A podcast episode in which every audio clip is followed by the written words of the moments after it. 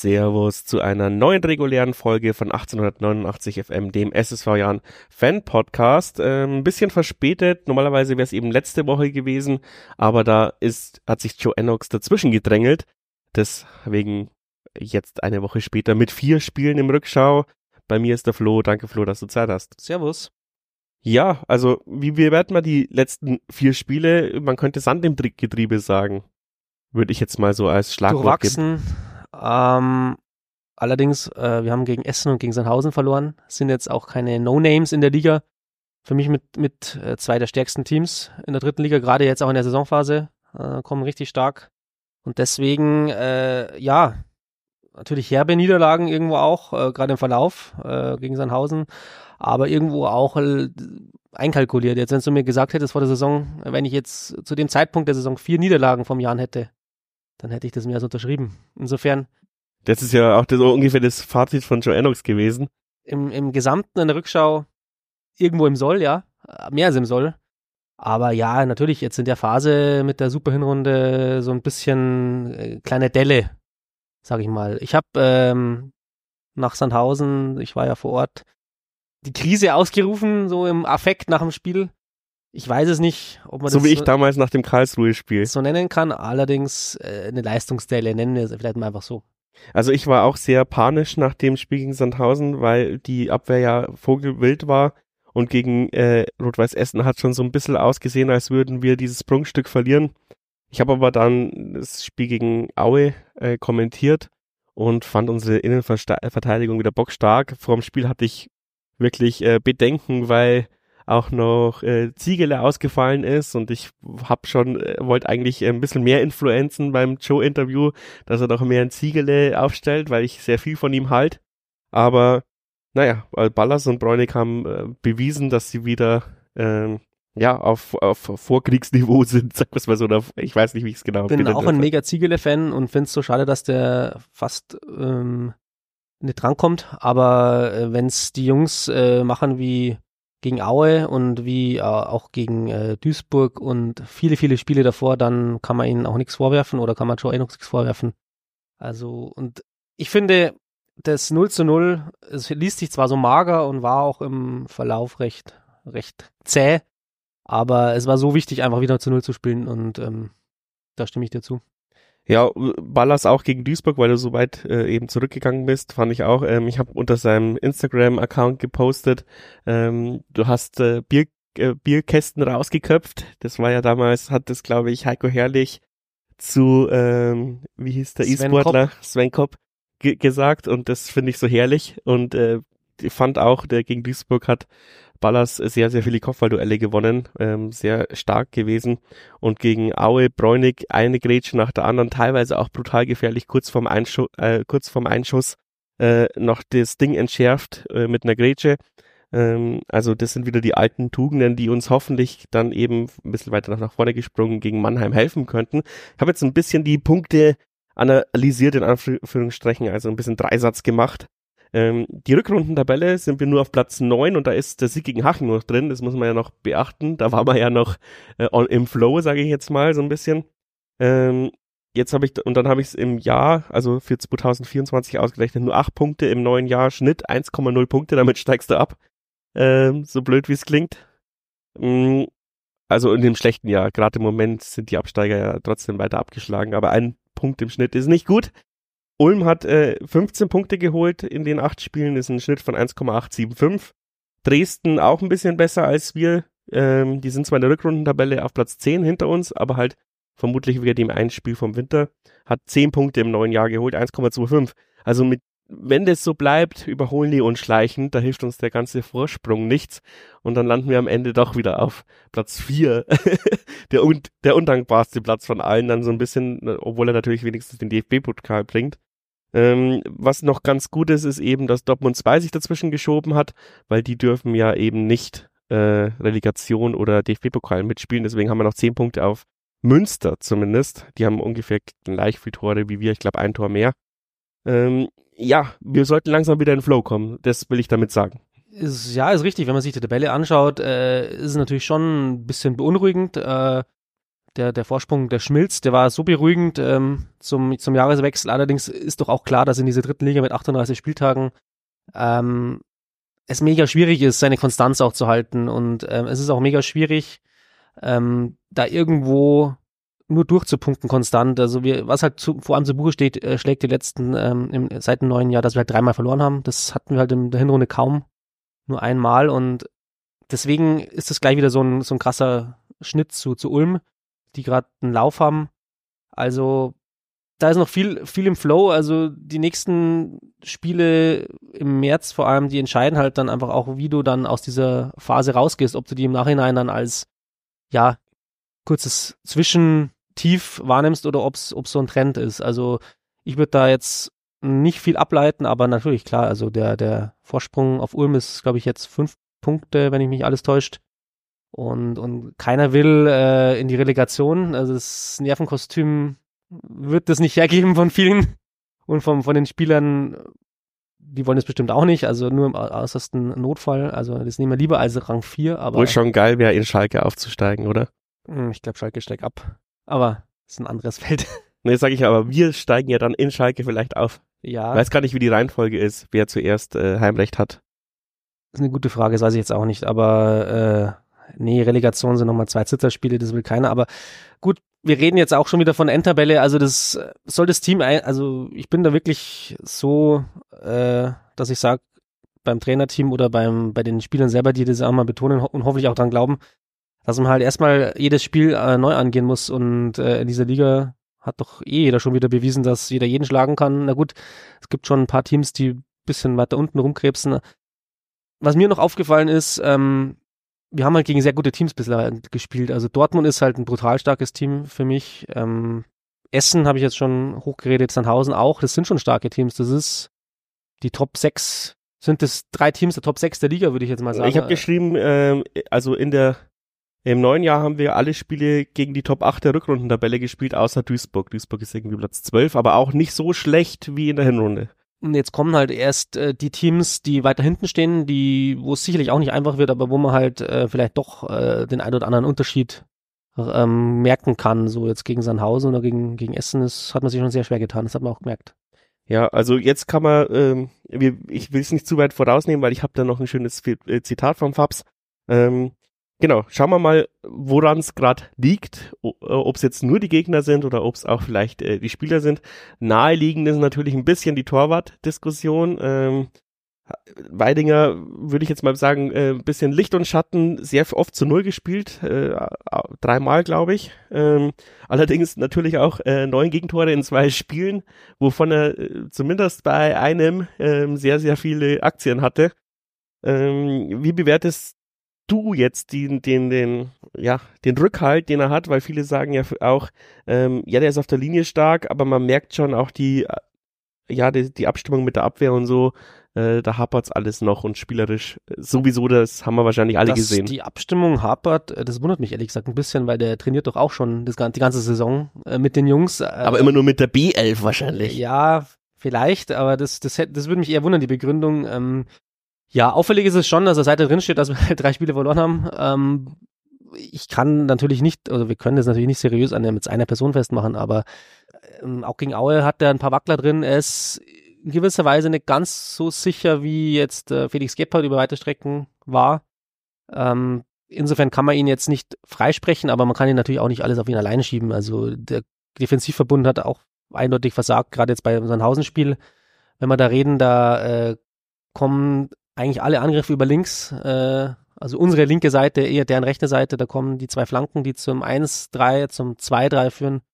Da kommt auch die Vorlage zum 3-3, also da kann man auch die Jungs nicht freisprechen, die da eine Reihe vor Alex Weidinger sind und eigentlich auch die Jungs, die noch weiter vorne sind, die mitverteidigen müssen. Also im Verbund haben wir, äh, haben wir eingebüßt. Ähm, und jeder freut sich, wenn äh, Felix Gepper wieder fit ist, äh, fit sein sollte. Wir hoffen es alle.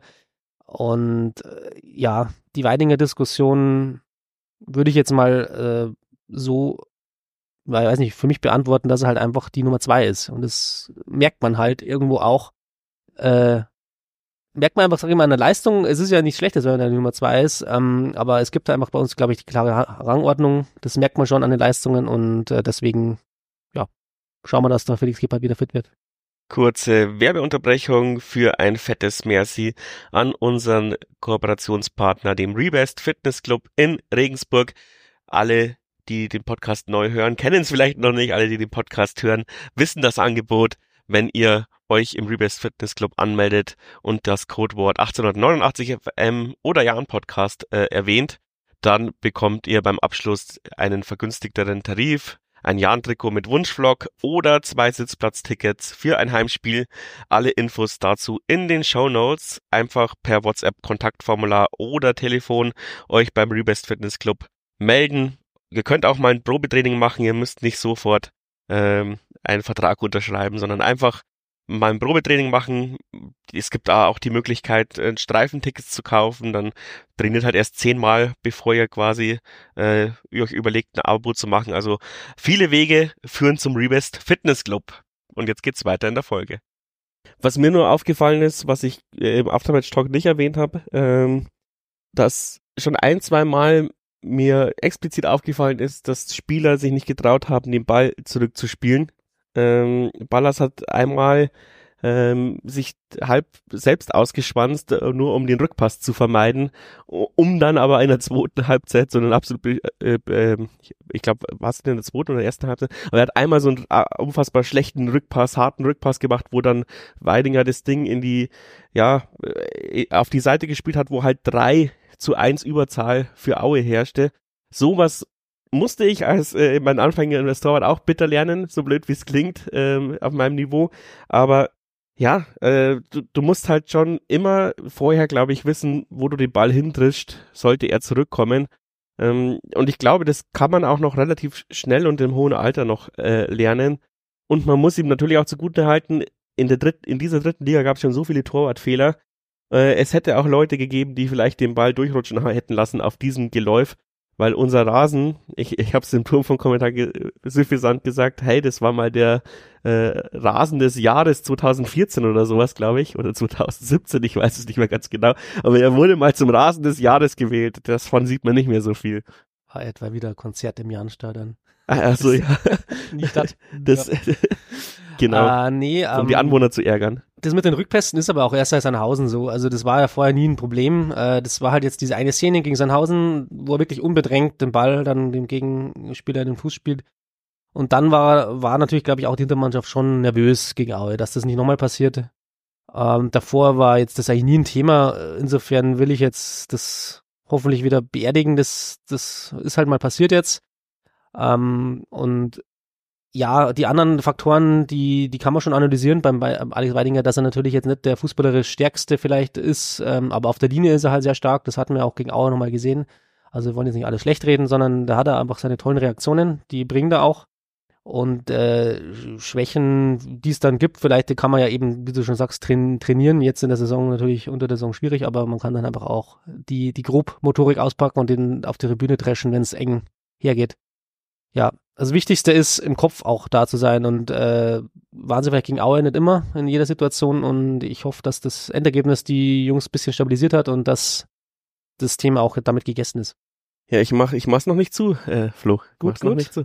Ähm, ich habe irgendwo gelesen, ich weiß nicht, ob es in dem Forum war oder im Discord, ähm, dass der Kobel äh, Meier-Vergleich bei Dortmund quasi, ich weiß nicht, wer es analysiert hat, ob es sogar der, der Terzic selber gemacht hat, ähm, was der Unterschied zwischen den beiden Torhütern ist. Und dann hat äh, derjenige, der es analysiert hat, gesagt, ja, der Unterschied ist, unter Kobel können wir zehn Meter höher verteidigen als unter Meier, weil unter Meier ziehen wir die Leute quasi zehn Meter weiter zurück, weil wir bei Kobel der Mitspielerin der Torhüter ist im Gegensatz zu Meier, obwohl für uns Meier ja immer noch mitspielender war als vielleicht sogar Gebhardt.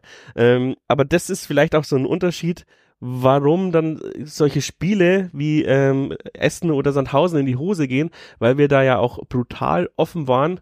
Ich will es jetzt nicht nur an Weidinger feststellen, aber ich, ich wollte, das habe ich bei, beim Joe ja nicht rausbekommen. Da hat er sich ja natürlich vor die Mannschaft gestellt, aber meine Theorie war ja, wir waren zu offensiv ähm, gegen Essen und Sandhausen, weil wir gedacht haben, da können wir vielleicht mehr Nadelstiche, mehr Konter setzen, weil das ja eine mitspielende Mannschaft ist und dann sind wir halt in jeden Konter reingelaufen, in den man reinlaufen hat können. Also warum haben wir da den Bus nicht geparkt, habe ich dann auch gefragt, aber er hat es natürlich nicht, er hat ja, er hat sich nicht reinloggen lassen in meine Falle, aber du hast es ja kommentiert gegen Sandhausen, ich gegen Essen, glaube ich, nee, Essen war ich äh, zumindest bei den Turmfunkern gehockt, ähm, und bei Essen ist mir schon aufgefallen, dass wir viel zu hoch standen. Und ähm, wenn du dann den letzten Zweikampf nicht gewinnst, äh, bist halt, steht halt Bruder Nacker vor deinem Tor. Wie war's in Gegen Sandhausen standen wir nicht zu hoch, meiner Meinung nach, sondern wir haben seine Konsequenz vermissen lassen in den Zweikämpfen. Äh, nach dem 3-0, das wir eigentlich durch drei Chancen, drei Standards rausgespielt haben, haben wir gedacht, das ähm, läuft jetzt schon für uns und gingen dann nicht energisch genug in die Zweikämpfe. Wir haben zu große Lücken gelassen. Und auf einmal stand es 2 zu 3, ja. Und das, dann haben die Jungs auch dann gesagt nach dem Spiel, oder Joe hat das ja auch gesagt, äh, dass, dass man dann psychologisch eigentlich im Nachteil ist. Und genauso war es dann auch. Ähm, dann hat Sandhausen meines Erachtens das Spiel gemacht und hat dann mehr oder weniger aufs 3-3 gedrängt mit all ihrer, mit ihrem Können. Also das ist schon, haben schon gut zusammengespielt, also viel besser als in der Hinrunde. Auch mit komplett anderer Mannschaft gefühlt, weil die haben ja alles nachgekauft in der Winterpause.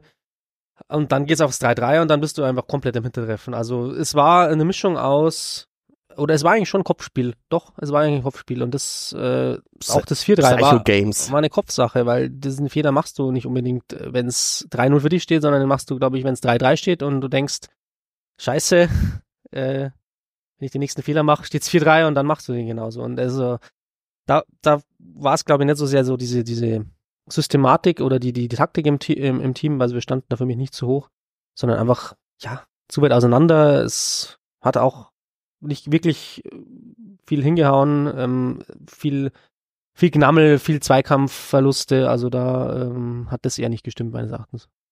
Um das äh, Weidinger Thema jetzt abzuschließen, ich habe heute extra nochmal nachgefragt, ob es Neuigkeiten bei Gebhardt gibt.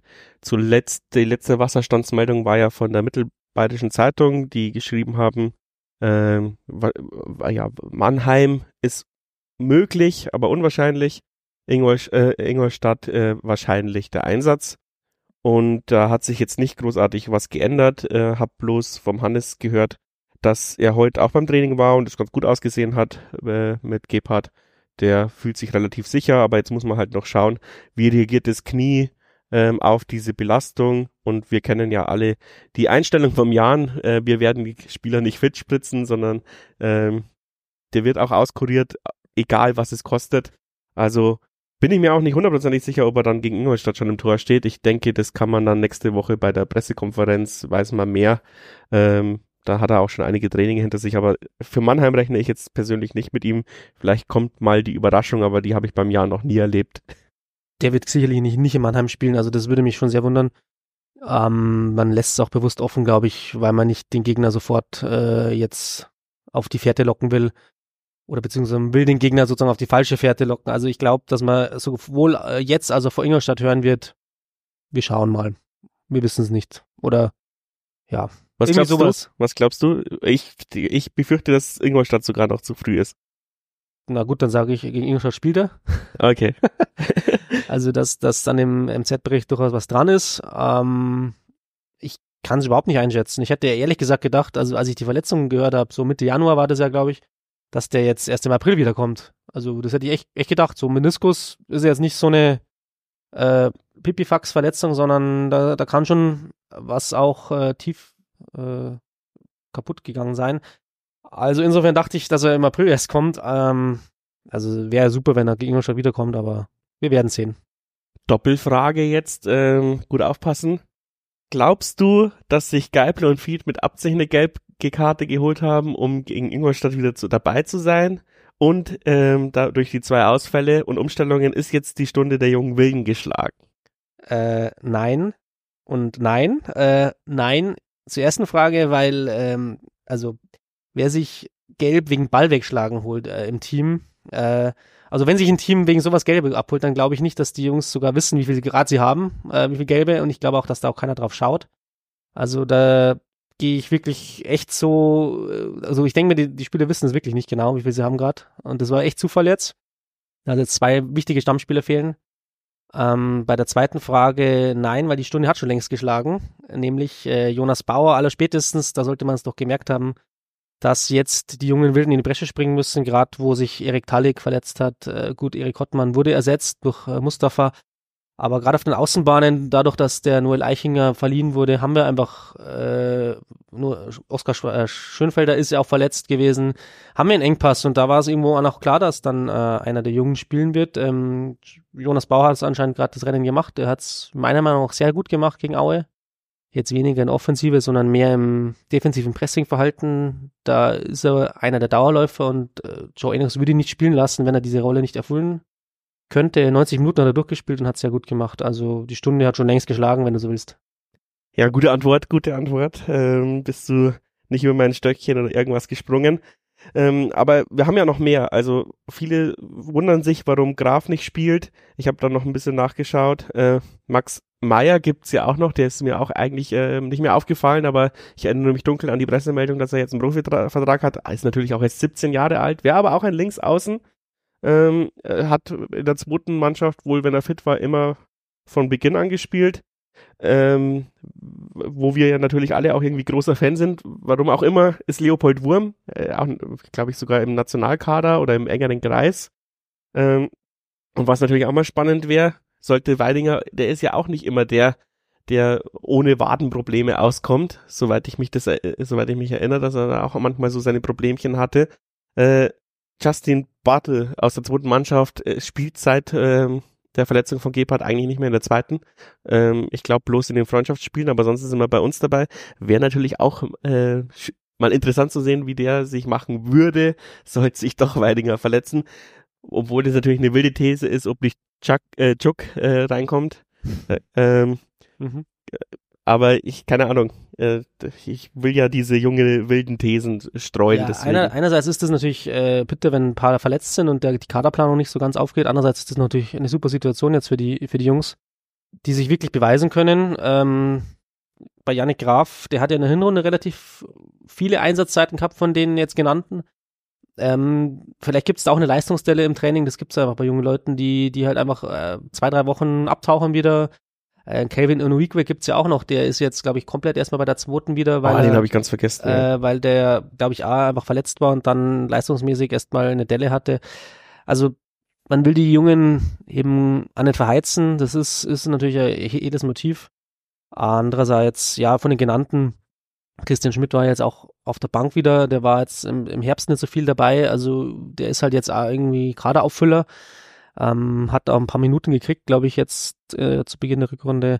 Insofern, glaube ich, ist auch das okay für ihn. Äh, Max Meyer, der ist halt noch sehr jung. Auch der und der Leopold Wurm, die sind halt einfach, glaube ich, noch in der Übergangsphase, dass sie, glaube ich, momentan lieber in der U21 trainieren und spielen. Ich glaube auch, dass sie zuletzt gespielt hätten. Insofern für die, die will man, glaube ich, noch nicht so zu den Profis hochziehen, vielleicht erst kommendes, übernächstes Jahr. Also ich sehe da jetzt eigentlich fast bei jedem eher positive Ansätze, außer bei Ono Wigwe, der jetzt irgendwie gar nicht Einsatzminuten hatte, aber alle, alle anderen hatten irgendwo die Perspektive und, und auch die Minuten schon. Justin Bartel kann ich jetzt gar nicht so viel dazu sagen, weil ich den kaum gesehen habe. Aber auch der ähm, ist ja ein Beispiel dafür, dass die Jungs aus der Jahnschmiede durchaus mittrainieren. Also dass der Joe Enox da schaut, dass die auch ähm, ähm, ja Minuten mit den Profis kriegen, also zumindest im Training, also auf einem ganz anderen Niveau. Und ich glaube, dass es auch den einen oder anderen gibt, von dem wir gar nicht wissen, der jetzt schon mit trainiert. Ähm, und also ich glaube, die gestalten das so durchlässig wie möglich. Also wir haben im Presseraum ein bisschen ähm, diskutiert, auch mit Max Eichinger, ähm, dass der Janik Graf vielleicht eher ähm, auf Richtung Filzing schielt, wegen Einsatzzeiten und solche Geschichten, ähm, weil er eben auch seine Chance nicht genutzt hat und ist wohl die Aussage ein bisschen gefallen, ähm, ja, es gibt halt nichts Besonderes an, an seinem Spielstil und es ist immer ein bisschen schwierig dann für junge Spieler, äh, sich einen Namen zu machen, wenn du quasi überall nur solide bist. Das, glaube ich, hatten, haben viele Profis das Problem und äh, kommen dann über Umwege wieder in den Profibereich. ähm, blödes Beispiel fällt jetzt nur äh, Miroslav Klose oder sowas ein. Ähm, aber es gibt ja, oder, oder so, keine Ahnung, sogar Grüttner würde ich jetzt mal in die, in diese Schublade stecken. Äh, der war wahrscheinlich auch nie irgendwie auffällig und musste dann einen langen Weg gehen, um dann mit 28 wieder ähm, erfolgreichen Fußball äh, höherklassig zu spielen. Ähm, genau, also, also Graf würde ich jetzt persönlich, aber nur das, was ich gehört habe, ich schaue ja auch keine zweite Mannschaftsspiele an, ähm, sagen, er ist, glaube ich, gerade eher der Verlierer in der Geschichte und Gewinner ist natürlich äh, Jonas Bauer. Ähm, das ist ja Wahnsinn. Also ich war schon in dem, äh, in dem Vorbereitungsspiel gegen Augsburg sehr begeistert von ihm. Er hat eine super krasse Leistung gemacht. Äh, wenn er eingewechselt wird, überzeugt er mich eigentlich auch immer. Und jetzt ist Startelfdebüt, vielleicht überhyper ich jetzt ein bisschen. Du hast recht, also defensiv gut. Offensiv habe ich jetzt leider auch keine großen Akzente von ihm gesehen. Da ist natürlich über die Faber-Kota-Seite, die ist es ja die offensivste Seite, die du haben kannst, viel, viel mehr passiert. Ähm, aber du musst dich natürlich auch erstmal akklimatisieren, bevor du dich traust, ständig über die Mittellinie zu gehen, weil jemand wie der Faber weiß halt mittlerweile, er kann den schon wieder einholen, sprintermäßig. Ähm, als Bauer würde ich es mich jetzt auch nicht trauen, so weit weg von meinem Gegenspieler zu gehen und dann der Schuldige fürs 1 zu 0 zu sein. Ähm, das kommt, glaube ich, mit der Zeit, aber die Anlagen von ihm sind ähm, sehr gut und passen auch zu unserer Spielphilosophie. Ähm, ansonsten nur so vom Namen her würde ich mir halt mal Leopold Wurm wünschen. Ich habe gedacht, ähm, ja, sieht offensichtlich für ihn auch nicht gut aus, wenn er nicht mal auf der Bank hockt, obwohl äh, sich Ziegele verletzt, aber das war ja nur eine Wadenverhärtung, das, die kann ja auch recht kurzfristig eingetreten sein. Und dann war er schon bei der zweiten unterwegs, da habe ich jetzt nicht nachgefragt. Ähm, und wahrscheinlich brauchst du gar keine zwei Innenverteidiger auf der Bank beim Spiel gegen Aue, weil der Bitroff war ja auch dabei. Ähm, und äh, Ziegele kannst du ja notfalls auch auf die Außen auf einsetzen. Deswegen weiß ich gar nicht, ob der Joe ihn überhaupt mitgenommen hätte, weil du dir eine taktische Option wegnimmst, wenn du zwei gelernte Innenverteidiger dahinstellst, dann nehme ich lieber irgendeinen flexibleren Spieler auf die Bank als den reinen Innenverteidiger, der vielleicht auch noch viel zu jung ist. Ja, ich denke mal, ähm, beim Wurmwitz auch äh, wird es schon irgendwo auch so einen Ausbildungsplan geben, also der, wovor sie jetzt dieses Jahr eher U21, auch wenn er zu Anfang an wirklich die Testspiele zu, zu Saisonbeginn die Testspiele mitgemacht hat mit den Profis. Aber da glaube ich eben, dass es so ein Zwischenstep geplant ist. Während die anderen, ja, die, die sind schon so, glaube ich, dass sie sich bewähren sollten. Beim Janik Graf, ob der jetzt nach Wilzing geht, weiß ich nicht. Ich weiß auch nicht, welche, wie lange er Vertrag noch hat. Es kann natürlich sein, dass der, glaube ich, nach der Saison schon endet wieder, dieser Profivertrag. Äh, bin mir nicht ganz sicher, weil Hab er war letztes Jahr schon bei den Profis dabei. Äh, aber der ist auf jeden Fall auch, der identifiziert sich halt mit dem Verein sehr stark. Ich denke, äh, dass er auch mentalitätsmäßig sehr, sehr gut zum Team passt, der Janik. Also, ähm, also ich will ihn jetzt nicht wegreden. Ich, also Janik, falls du zuhörst, reiß dich zusammen und äh, bleib bei uns und äh, starte hier durch. Aber nur das, was ich halt auf dem Flurfunk gehört habe. Sorry, ja. Also, und äh, die Informationen kamen auch nicht aus dem internen Jahrenkreis. Also, das ist eher der externe Jahrenkreis. Wilde also, Gerichte. Also, wilde Gerichte. Dafür muss der Podcast auch nochmal da sein. Wir können ja nicht immer nur komplett seriös sein. Akustische Regensburger Bildzeitung. Genau, genau. Ähm, Sport, Sportbild. Ähm, dann fällt mir noch ein, genau, dann könnte man ja eigentlich mal schauen, wie wir quasi die Aufstellung machen würden, jetzt wo Geipel und Feed fehlen. Ähm, ich würde jetzt mal behaupten, Joannos macht keine großen äh, Experimente, sondern ersetzt einfach bloß die beiden Positionen mit jeweiligen Spielern. Obwohl ich mir persönlich ähm, eine Doppelspitze aus Waldi und äh, Garnaus oder Waldi und Hut wünschen würde. Aber wahrscheinlich eher Waldi und äh, Garnaus, weil sie zwei komplett unterschiedliche Spielertypen sind und äh, Hut und Waldi sind so ein bisschen ähnlich gestrickt. Ähm, und mir hat es sehr, sehr gut gefallen, wie, wie, wie äh, Waldi äh, gegen Aue reingekommen ist, weil der war genau dieser, ja, dieses, dieser vorne Stoß Anspielstürmer, der hat zweimal perfekt den Ball mit der Brust abgelegt, so wie wir uns das manchmal wünschen, wenn sonst nichts anderes geht, vordreschen, den Baum anspielen, der legt zurück, äh, so wie es Grüttner früher immer gemacht hat und äh, dann entsteht eine Chance. Ich würde behaupten, vielleicht sogar, wenn er zehn Minuten früher eingewechselt worden wäre, hätte es vielleicht noch mehr Chancen auf diesen Lucky Punch gegeben. Er hat ja dann auch das Abseitstor geschossen, das aus meiner Sicht immer noch kein Abseits war. Es gibt weder Fernsehbilder noch Zeitzeugen. Also kann ich das jetzt einfach so behaupten, dass das kein, auf keinen Fall Abseits war. Ähm, genau, also du kannst jetzt vielleicht nochmal sagen, wer die Spieler sein könnten, äh, die man da jetzt reinschmeißt. Äh, ja, zunächst nochmal ähm, zu, zu Doppelspitze oder nicht. Also ich fände Doppelspitze auch sehr charmant gegen, gegen Mannheim, wo du vielleicht mal ein bisschen offensiver spielen kannst, auch mit zwei, mit zwei Stimmen.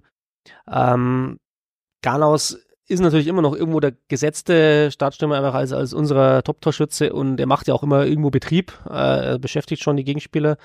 aber auch Hut und, und, und Waldi, die finde ich beide sehe ich genauso, wie die gegen Aue sich reingehauen haben. Ich habe da auch die Statistik gelesen, ähm, Hut und Garnaus sind Top, mit die Top 10 in der dritten Liga als Einwechseltorschützen. Also die haben, glaube ich, zusammen sieben Tore geschossen als Einwechselspieler. Äh, also die kann man dann auch, auch bringen von der Bank. Äh, also vielleicht sollte man es mal mit der Doppelspitze probieren. Wenn nicht, sehe ich auf der 10 als Vietersatz natürlich äh, Niklas Ansbach, der das jetzt in der Rückrunde auch öfters schon gespielt hat, als der Fied nicht dabei war, ähm, in Duisburg zum Beispiel.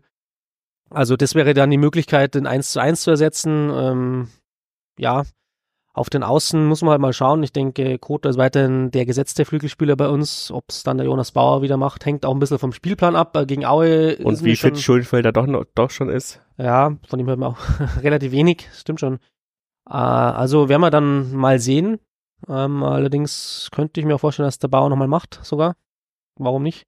Vielleicht mal gegen, gegen einen nicht so, Gegner, wo er nicht so defensiv gebunden ist. Ja. ja. Andererseits wechselst du ja lieber den vermeintlich Verletzten als Startelf ein, damit du ihn runternehmen kannst, wann du willst.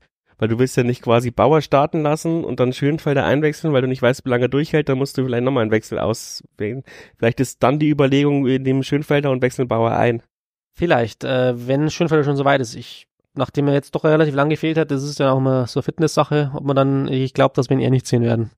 Aber das ist jetzt nur ins Blaue geraten. Für Andi Geipel sehe ich äh, dann eigentlich Tobi Eisenhut als 1 zu 1 Ersatz. Ähm, ja, wäre ich auch dabei. Weil sonst war es immer so, dass, also wir sind da nicht sehr, sehr dick besetzt auf dieser Position. Es gäbe halt noch, hätte die Möglichkeit gegeben, Christian Fied zurückzuziehen. Das hat er auch öfter schon gespielt in der Laufe der Saison, dass, dass wenn ein Offensiver eingewechselt wurde, dann Fied zurückgegangen ist. Jetzt ist er auch gesperrt, jetzt äh, gibt es eben noch den Eisenhut, der das sehr gut machen kann, auch im Zug gerade auf seine Standards, die immer super sind. Äh, Christian Schmidt wäre halt noch eine Möglichkeit, aber ich glaube kaum, dass der jetzt von Beginn an spielen wird, außer Joe überrascht uns alle. Aber der könnte auch noch auf der Position spielen, ansonsten wird es Wurde halt bisher auch relativ selten eingewechselt, einmal glaube ich in diesem Jahr, wenn mich nicht alles täuscht. Oder ähm, es gibt natürlich nicht ganz kühne Variante, dass sie eine Dreierkette spielen, äh, wie in der zweiten Halbzeit gegen Sandhausen. Und dann kannst du vielleicht einen Spieler von der 6 wegstellen. Spielst du mit einer 6 und. Da muss aber Ziegelige wieder fit sein. Spielst dann mit äh, quasi zwei Stürmern und einem Zehner oder zwei Mittelfeldspielern auf 18 und einem Sturmspitze. Und das wäre auch eine Möglichkeit, aber ich gehe mal davon aus. Boah, jetzt machen wir die voll die wilde Ausstellung, oder? Also Ziegele, äh, Bräunig, Ballas ähm, als Dreierkette ähm, Salah Bulic als ähm, als äh, Sechser. Na bitte nicht. Dann äh, Faber und Kota auf die Außen und äh, vorne Garnaus. Wie viele Spieler habe ich jetzt aufgestellt? ich glaube, einer, einer könnte es noch bringen. Einen könnte noch bringen. Ja, das ähm, sehen wir dann schon. Aber äh, nee, Bene Salah hat natürlich zu Beginn äh, seiner Karriere auch viel auf äh, der defensiven Mittelfeldposition gespielt, aber der ist mittlerweile schon auch nur der, unser Außenspieler und der macht es ja auf links trotz allem immer noch ganz gut. Dafür, dass er umgeschult wurde, eigentlich in Anführungszeichen. Brian Hein wäre halt noch da. Den könnte man auch äh, so als Schienenspieler äh, nehmen. Gerade in so einem äh, Dreier-Kette äh, hinten, dann mit zwei Außen, die, die so ein bisschen weiter vorne spielen können, ähm, wäre der eigentlich prädestiniert für so eine Position. Also mal sehen, wir haben da mittlerweile so auch eine kleine Variabilität drin. Aber bei äh, drei Außen spielst du dann nur mit einem Sechser, oder? Also dann nur mit Bulic in der Mitte.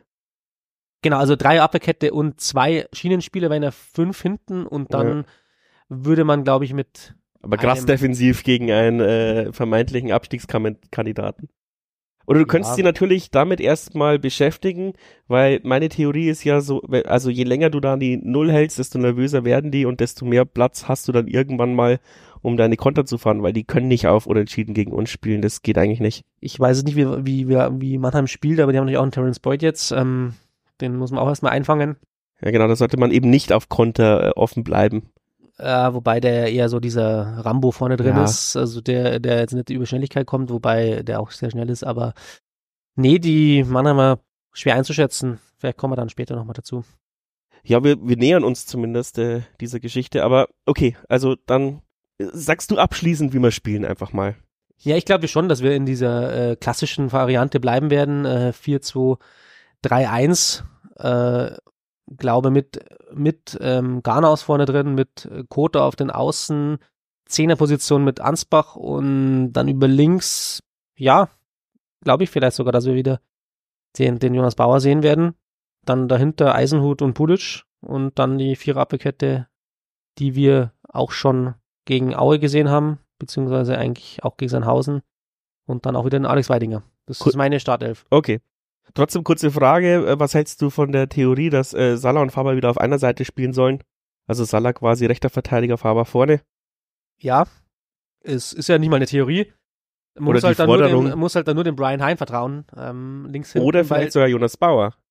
Wenn man ja, jetzt, das ist, wenn man jetzt äh, sehr so zufrieden mit seiner Defensivleistung war. Ja, ja, es wären schon Gedankenspiele, die man machen kann, aber ich glaube nicht, dass er jetzt in der Abwehr, vierer Abwehrkette spielen würde, Jonas Bauer, weil der müsste es, der müsste es erst erstmal echt irgendein Testspiel machen, weil es in so einem wichtigen, in einer wichtigen Ligaphase will ich den jetzt nicht unbedingt reinwerfen wollen, in, in seinen zweiten Profis-Einsatz von Beginn weg. Also wenn, dann wäre dann schon Brian Hein, glaube ich, der, der den Salah vertritt, äh, links hinten. Da muss halt das zum Gegner passen. Also wenn es jetzt ein Gegner ist, der vielleicht nicht so viel Druck auf den Brian Hein ausübt, äh, wo finde ich Salah besser ist. Allerdings, ja, meines Erachtens hat Salah nicht geglänzt gegen Sandhausen, er hat auch nicht geglänzt gegen Aue. Ähm, vielleicht gibt es dann auch mal eine Denkpause und dann ist, wäre es eine Möglichkeit, dass man den auf rechts stellt, Conny Faber vorzieht und Kote eben über links. Äh, über Die Denkpause für Salah ist, du darfst nicht mehr auf der linken Seite spielen, meinst du? Genau, genau. ja, er, also, will ihn jetzt nicht schlecht reden, aber äh, er hat jetzt sicher nicht seine besten zwei Leistungen gebracht, jetzt die letzten beiden Spiele. Ja, ist ähm, so Und ein auf rechts bisschen, ist er vielleicht doch nochmal sicherer, weil da hat er halt auch sechs, sieben Jahre gespielt jetzt bei uns. immer so ein bisschen der klassische Salah-Durchhänger und dann wird er, ist er wieder Champions League-Niveau nach äh, drei, vier solchen Spielen. Schauen wir mal. Hoffentlich ist es dann schon die nächsten Spiele, weil ich möchte was vom der Fabs aus Discord äh, zitieren. Das fasst eigentlich, glaube ich, ganz gut äh, zusammen, die, die Ausblicke der nächsten zwei, drei Spiele. Für mich können die nächsten drei Spiele vorentscheidend sein. Dresden und Ulm spielen jeweils gegen 60, die Mannschaft der Stunde, die Mannschaft der Stunde und dann spielt Dresden gegen Ulm. Wir spielen gegen Mannschaften, die eher unten drin stehen oder gerade nicht gut drauf sind. Ingolstadt. Sollten wir es schaffen, in den Spielen eine kleine Serie zu starten und sieben Punkte aus diesen Spielen holen, könnten wir Ulm und Dresden unter Druck setzen. Dann könnten wir entweder Ulm auf acht Punkte distanzieren oder Ulm setzt Dresden nochmal unter Druck, sodass für die aus dem Rennen um Platz 1, 1 bis 3 eher ein Rennen um Platz 2 oder 3 wird. Sollten wir jetzt aber nochmal verlieren, wird es nochmal richtig eng, zumindest was eine eventuelle Relegation angeht. Also ich finde, das fasst die Situation perfekt zusammen. Die Konkurrenz spielt oft gegeneinander. Wir haben vermeintlich leichte Gegner vor der Brust, wo wir vielleicht sogar sechs bis neun Punkte holen können. Und ähm, ja, dann ist der Osterhase vielleicht doch schon ähm, Der Nikolaus. der Nikolaus. Ja, natürlich kann man da voll mitgehen. Ähm, ich habe mir so persönlich äh, gedacht, als ich jetzt so in der Winterpause überlegt habe, ähm, wie wir die Rückrunde machen werden. Also gegen Ingolstadt das Spiel, das ist so für mich so die die Wegmarke auch gewesen. Warum auch immer, ich weiß es nicht genau, weil da äh, ist so grob die Hälfte der, der Rückrunde vorbei und wenn man da noch gut vorne drin steht, äh, kann es echt was werden mit dieser Saison. Jetzt stehen wir fast davor und äh, es schaut ja noch nicht, gar nicht so schlecht aus. Ähm, jetzt kommt es halt auch wirklich auf die nächsten zwei Spiele nochmal drauf an. Ähm, und dann kommt es natürlich auch darauf an, was die Konkurrenz macht. Ähm, also ich denke mir halt immer, die, es sind noch so viele Teams dabei, auch im Rennen um, um, um Platz drei, weil Dortmund ja auch, äh, Entschuldigung, nicht das um Platz vier eigentlich so gesehen, aber die Distanz zu drei ist jetzt nicht so weit. Also da wäre schon noch alles drin für die ganze Team, manche Teams, also bis einschließlich acht, neun ist eigentlich noch viel drin. Wir haben noch elf Spieltage, da, da geht noch einiges, äh, wenn man eine kleine Serie startet und meine Hoffnung ist ja, dass sich da viele, viele Teams noch die Punkte nehmen werden. Es ist halt die Frage, wenn Ulm weiterhin so stark spielt, wie sie leider äh, spielen, dann ist es psychologisch schwierig, äh, da mitzuhalten. Wir spielen auch noch gegen Dresden und Ulm, also man kann mit dem Fabs voll mitgehen, also absolut richtig. Allerdings finde ich, ist legitim, dass wir jetzt da auf die anderen Teams schauen, aber das, der Jan muss jetzt einfach gegen Mannheim möglichst gewinnen. Sagen wir es einfach, wie es ist wir müssen eigentlich gegen Mannheim gewinnen, gegen so ein Team, das da unten total verunsichert drinsteht. Äh, es ist ein mega schweres Spiel auswärts gegen gut gefüllt oder gute Fanbase eigentlich von Mannheim. Also die machen schon ordentlich Radau und die, die sind halt auch on fire sicherlich gegen uns. Aber das ist schon mal das, das Wichtigste von allen, das Spiel, ja. Also alle anderen Spiele sind erstmal unwichtig. Gegen Mannheim musst du eigentlich gewinnen. Und ähm, dann schaut schon mal die Welt schon mal viel besser aus. Dresden wird halt ein bisschen nervös. Äh, man muss ja nur nur Markus anfangen, nach jedem Spiel zuhören, was der so sagt. Also da brennt richtig die Hütte, weil welchen Fußball die spielen, die haben halt eigentlich äh, eigentlich nichts da verloren, sondern die müssten eigentlich zehn, zehn Punkte vor uns führen, so wie die. Und die haben ja auch ein Spiel bisschen dominieren. mehr finanziellen Druck, weil die haben ja auch wieder ja bis an Kante genäht an, äh, in den Kader gesteckt. Und auch mit dem Stadion, mit diesem Umfeld, da musstest mhm. du, müsstest du eigentlich in der zweiten Liga spielen. Also da ist der Druck natürlich auch nochmal ein ganz anderer. Also hoffe ich auch, dass die sich weiterhin schwer tun. Und Ulm, ja, muss man halt mal sehen jetzt, wie sie gegen 60 spielen. Ja, ob 60 da noch eingreifen kann, ist. Wie, wie, wie hat der Discord heute geschrieben? Äh, da kann äh, Joel Schwarz uns doch noch zum Aufstieg schießen. Ja, wenn er denn mal spielen würde. Ich glaube ja nicht, dass der äh, noch viel spielt die Saison, äh, weil er der komplett den Trainingsrückstand hat, aber ja. Mega Weihnachtsgans. Witzige Pointe wäre es, also auf den Punkt gebracht, 60, die jetzt äh, vollkommen verändert auftreten durch den Trainerwechsel, sie irgendwie stabilisiert haben, ja, aber gegen die müssen wir halt auch noch spielen. Also das ist alles so dahingesagt und wir müssen einfach schon schauen. Auch, ja, aber hoffentlich spielen wir da schon, wenn der Punkt, das Punktepolster wieder angenehm ist. Genau, also wir müssen es erstmal schaffen, jetzt wieder ein paar, paar Spiele aber auch zu gewinnen, weil äh, das uns dann von absetzt und das da, da würde ich einfach sagen, jetzt schauen wir einfach mal. Wenn du dann 15 Spiele. Punkte auf Platz 4 hast oder so, dann kannst du ja auch mal verlieren. Die nächsten Spiele, da sind schon halt ein paar dabei, wo Abstiegskandidaten sind, wo du eigentlich als, wenn du jetzt wirklich es ernst meinst mit dem Aufstieg, musst du eigentlich da gewinnen. Sagen wir einfach, wie es ist. Und den Druck haben wir und den, ja, dem sollten wir uns auch aussatz, aussetzen. Also das sind müssen auch, wir schon annehmen. Also. Sind auch zwei Grounds, glaube ich, die noch nicht jeder in seiner App hat zum Abhaken. Ähm, Mannheim fährt ja auch sogar endlich mal wieder äh, Bus von, von meinem äh, Fanclub, also von Jan Underground. Ähm, ich bin auch dabei, ich bin sehr gehypt, ähm, habe im Internet gelesen, 570 Tickets sind verkauft, habe Hannes heute nochmal gefragt, der hat gemeint, äh, eigentlich der Pascal rechnet mit 500, fände ich ist natürlich super gut für, für einen Auswärtsmob äh, gegen Mannheim. Ein bisschen enttäuschend trotzdem, ich hätte mit 700 gehofft. Und vielleicht wird's es ja auch noch. Also mal schauen, vielleicht äh, kaufen ja noch welche bei der Tageskarte, äh, Tageskasse, die es nicht gibt übrigens, sondern es wird irgendwo ein am Auswärtsblock wohl ein QR-Code hängen und dann zahlt man es über PayPal und dann kommt man rein. Also ähm, ladet euer Handy auf, wenn ihr noch keine Karte habt. So kann man es auch machen, um sich Ticketpersonal zu sparen. Ja, aber wir verlangen dann dafür ein oder zwei Euro für die Rentner in der in der Ticketbox das, das finanziert sich schon auch. Ähm, weiß gar nicht, wie es mit der Auswärtskasse ist, da sind wir ja relativ selten. Da mir vorgeworfen wurde, dass ich mich sehr schlecht immer auf die kommenden Gegner vorbereite, habe ich mir mal die letzten drei Ulm-Spiele, die Zusammenfassung angeschaut. Äh, nicht Ulm-Mannheim, ja, das wir wieder beim fischerschen Versprecher. Und ähm, genau, das, das vorverletzte Spiel haben sie eben gegen Ulm gespielt. Und ich finde, es ist ja auch so ein ähnlicher Gradmesser, weil die ja, also das sind Gradmesser für uns, weil die ja direkte Konkurrenz sind und gerade im Flow sind. Und ich finde, da haben sie gar nicht mal so schlecht gespielt gegen Ulm. Ähm, da stand es 1-1 ähm, und das 2 zu 1 wurde durch so einen unfassbar krassen Torwartfehler von, ich kann ihn nicht aussprechen, Havriluk ähm, auf äh, eingeleitet, wo man dann auch wieder sieht, Weidinger ist nicht alleine.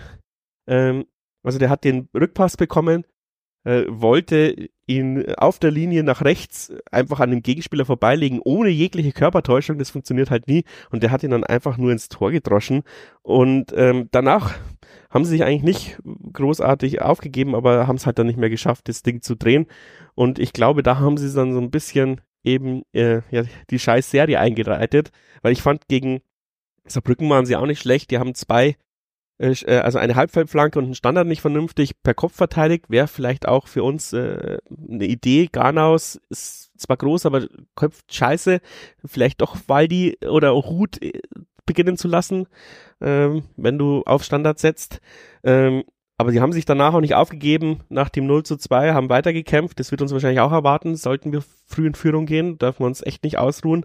Ähm, und gegen Freiburg 2 war es brutal bitter. Da waren sie eigentlich durchgehend die bessere Mannschaft, kassieren aber ähm, ein, eine sehr sehenswerte Freistoßvariante, äh, die wir hoffentlich äh, ähnlich machen oder kopieren. Wir machen ja auch immer sehr abenteuerliche Varianten. Also ich sah da nicht in jedem Spiel einen krassen Absteiger. Also das ist das, was die dritte Liga wahrscheinlich auch eben ausmacht.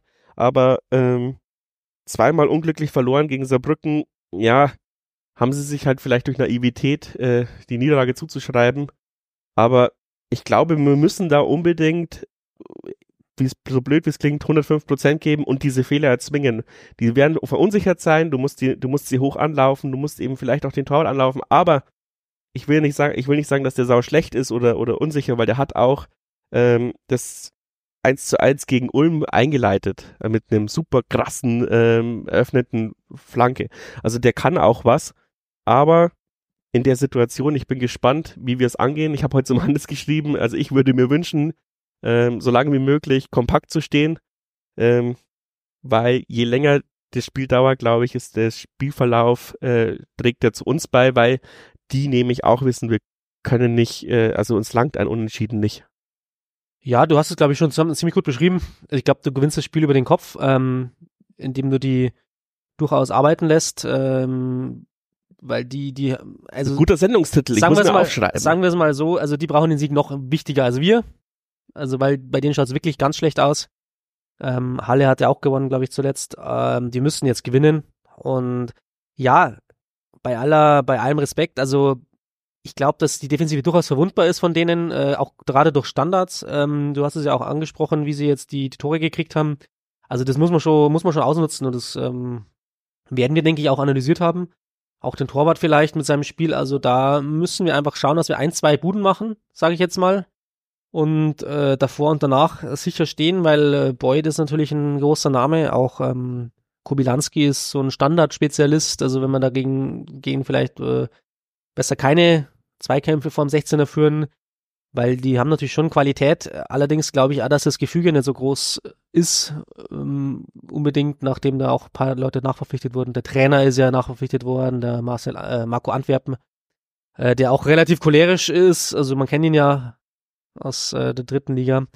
Und ich glaube, eben da, da müssen wir einfach schauen, dass wir da den Schlüssel finden, dass wir vielleicht ein Tor machen in der ersten Halbzeit äh, und dann noch versuchen, einfach aufs zweite zu gehen und dann schauen, dass wir vielleicht 2-0 schaffen. Bevor ich dich frage, äh, wie viele Punkte du aus den nächsten drei Spielen erwartest oder schätzt, möchte ich noch ähm, Fußball allgemeines Thema äh, kurz abhandeln. Ähm, wie hast du die Meinung, äh, also wie hast du den geplatzten Investoren die gesehen oder wie siehst du den? Boah, ganz äh, ganz krasser Cut jetzt.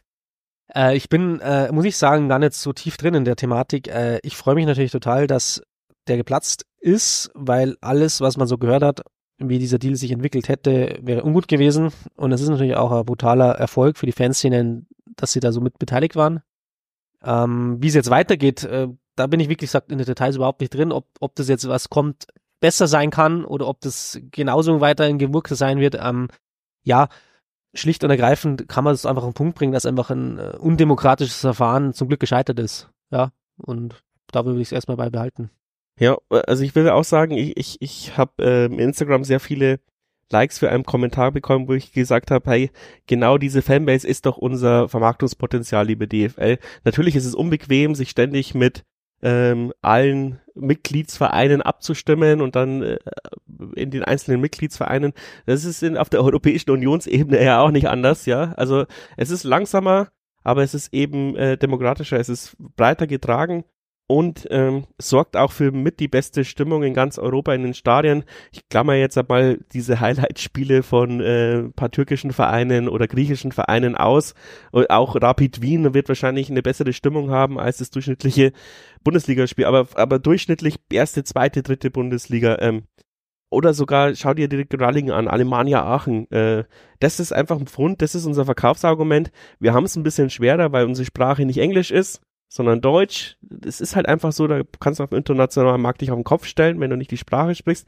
Und was ich aber die Hürde zum Jahr schlagen möchte, ist schon erstaunlich. Ähm, ich würde behaupten, dass diese zweite Abstimmung nicht gegeben hätte, wenn wir damals Christian Keller nicht äh, zum Sportdirektor gemacht hätten.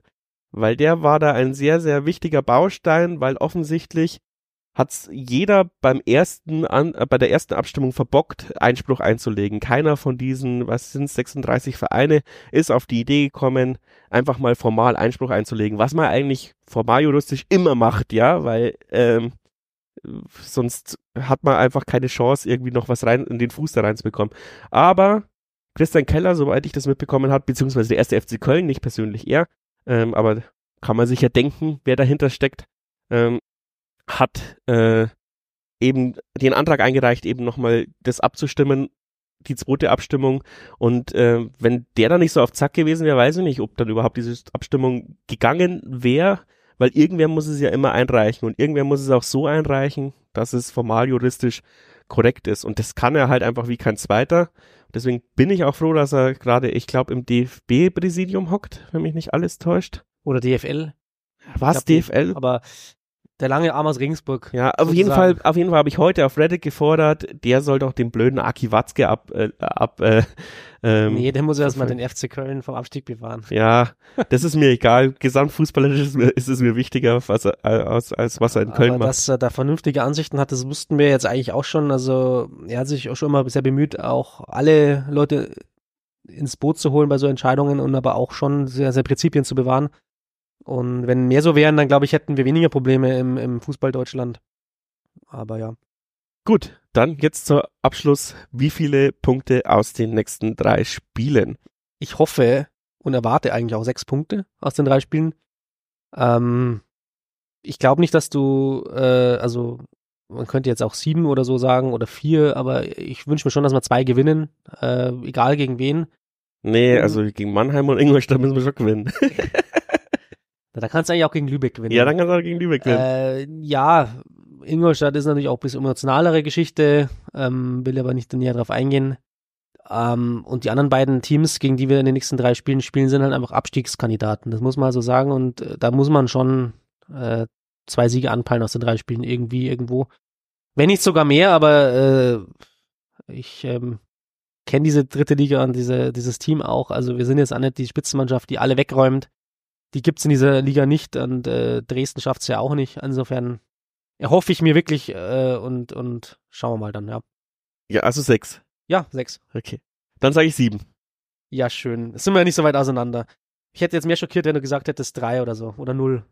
Nee, also ich hoffe natürlich auch, dass wir uns jetzt wieder gefangen haben. Ich habe gegen Aue eben die Ansätze gesehen, die uns zum Erfolg die letzten Spiele geführt haben und jetzt stoßen wir einfach den Glücksbock nochmal um und steigen meinetwegen auch mit lauter dreckigen Siegen einfach auf. Ja, von mir ist es so wie gegen Duisburg. Also ja. das ist, das war so ein Gezittere eigentlich. Du hast ein Tor gemacht, dann verteidigst du das auf Biegen und Brechen, die hauen jede äh, scheiß Flanke in den 16er rein, dass gerade einer hinkommt und äh, mit ja, Hängen und Würgen einfach drei Punkte, mein Gott. Ja. War kein und, Mensch. Und so, wir haben heute, so wir haben heute keine Sekunde über Duisburg-Spiel geredet. Weißt, weißt du warum? Weil einfach, ja, weil es war einfach nur gewonnen, mehr nicht. Ja, genau, es war nur gewonnen und spektakulär. Ich habe äh, zum äh, Joe eben in der Live-Sendung gesagt, das ist eigentlich die Blaupause für jedes Spiel, wie wir, wie wir sie eigentlich äh, angehen.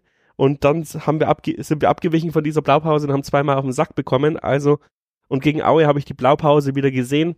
Bloß, da standen wir uns oft genug selbst im Weg. Den Bus vom Vorparken, Joe Enox Mourinho. Genau, und dann vorne ein reinmurmeln. Fertig. So einfach kann Fußball sein. Tschüss. Servus. Zum Abschluss noch vielen, vielen Dank. Einige Spenden sind schon eingegangen durch die Sonderfolge von mit Joe Enox und natürlich, weil ihr heiß auf die Sticker seid. Die sind gestern rausgegangen.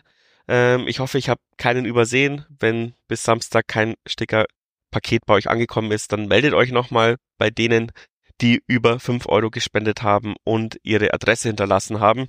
Ich habe es jetzt auch in dem äh, Unterstützungsding äh, auf der Webseite äh, hingeschrieben.